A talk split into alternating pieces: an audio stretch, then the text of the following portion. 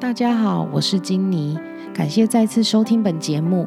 这集要来和大家聊聊断舍离之后书和电器的处理方式。首先呢，先来说说书籍。学生时代时呢，我并不爱看书，直到大学时开始了第一本书。我还记得那本书是《达文西密码》，那是我人生第一次栽进书的世界。我发现文字可以牵动的想象力不容小觑。那年我看了一百本书。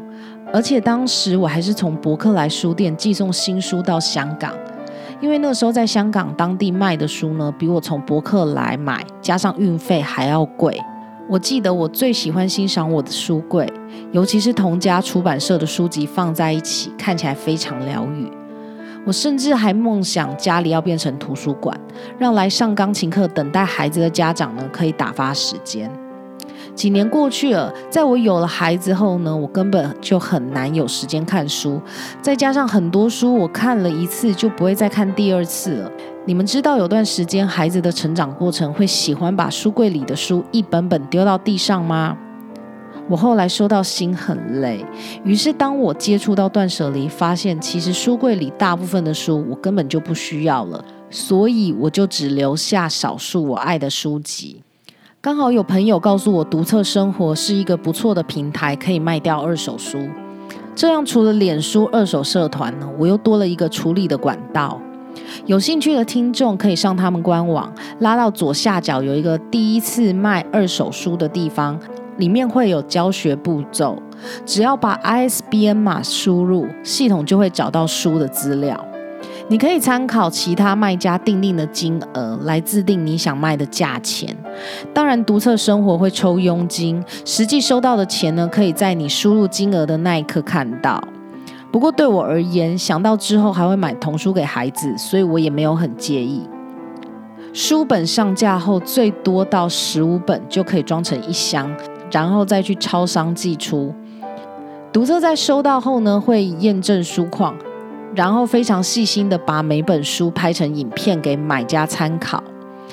刚才有说，我之前本来想把家里打造成图书馆，所以我会在买来的书贴上标签，建立编码，还会在书上呢盖上自己的名字和购买日期。我以为这样在读册平台会无法贩售，但是当我上架时，看到每本书都可以说明你是否有画技，顿时就安心不少。等读册将书本检查完毕后，就会上架。你可以在自己的账号里看到书况，如果不符合他们的标准，他们会寄信跟你说，看看你是要退回还是交给他们帮你处理。通常我寄出的东西都不会想再拿回来了，所以交给他们处理，我也觉得很省心。但是这边要注意哦，他们不是每本书都收的，这部分要请大家上他们官网看清楚规定。例如有太多人贩售某本书，他们就暂时不收。这个部分在你输入 ISBN 码之后就会看到。所以对于想要快速清空书柜的人呢，读册生活是个很好的选择。在这里买卖书的时候呢，如果有买家订购你的书，他们会寄信给你。贩售书籍的钱会存在你的读册账户。我现在如果有想要买的书呢，都会先直接上他们官网，用账户里的钱扣除，整个就是有一种循环再利用的感觉，心情上也会有种没花钱就买到新书的小确幸。至于读册如果不收的书，我有什么处理方式呢？如果是有时效性的，我会直接送人。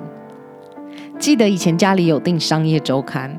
我后来都是把商业周刊送给自己很熟悉的店家或朋友，也有曾经在二手社团卖。但这种有时效性的杂志呢，凭良心说要卖掉蛮难的。另外，我也有在学校当图书馆志工，有些书的内容呢，我评估后，我也会捐到学校给孩子阅读。多一个人看，就多为你的书延续生命。当然。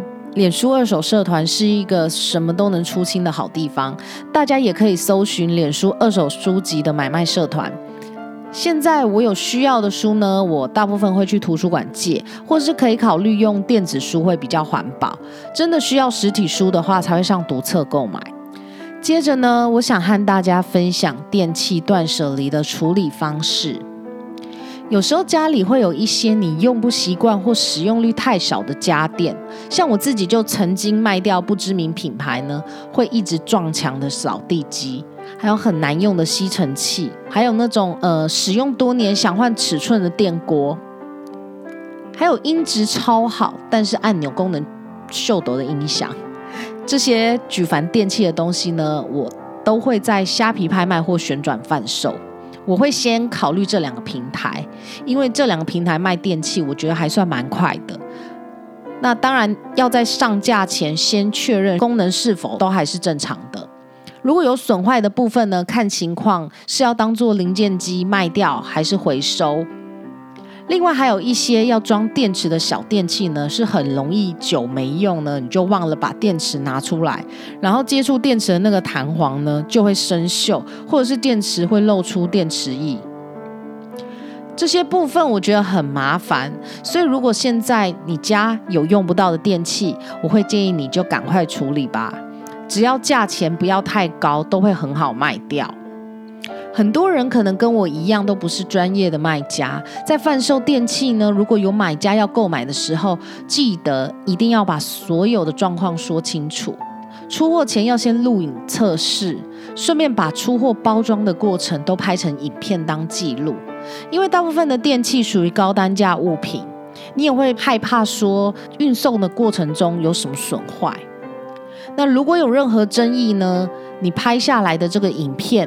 还可以提供给对方包装的话，可以使用平常网购的气泡纸和纸箱等妥善包装。我现在在购买某些高单价电器的时候呢，会留下外盒。如果有一天用不到要卖的话，也会比较好处理。以上呢就是今天的分享，希望对你有帮助。也欢迎你留言提供给我你的想法。我们的节目现在在 YouTube 有影片上架哦，欢迎在 YouTube 订阅分享。拜拜。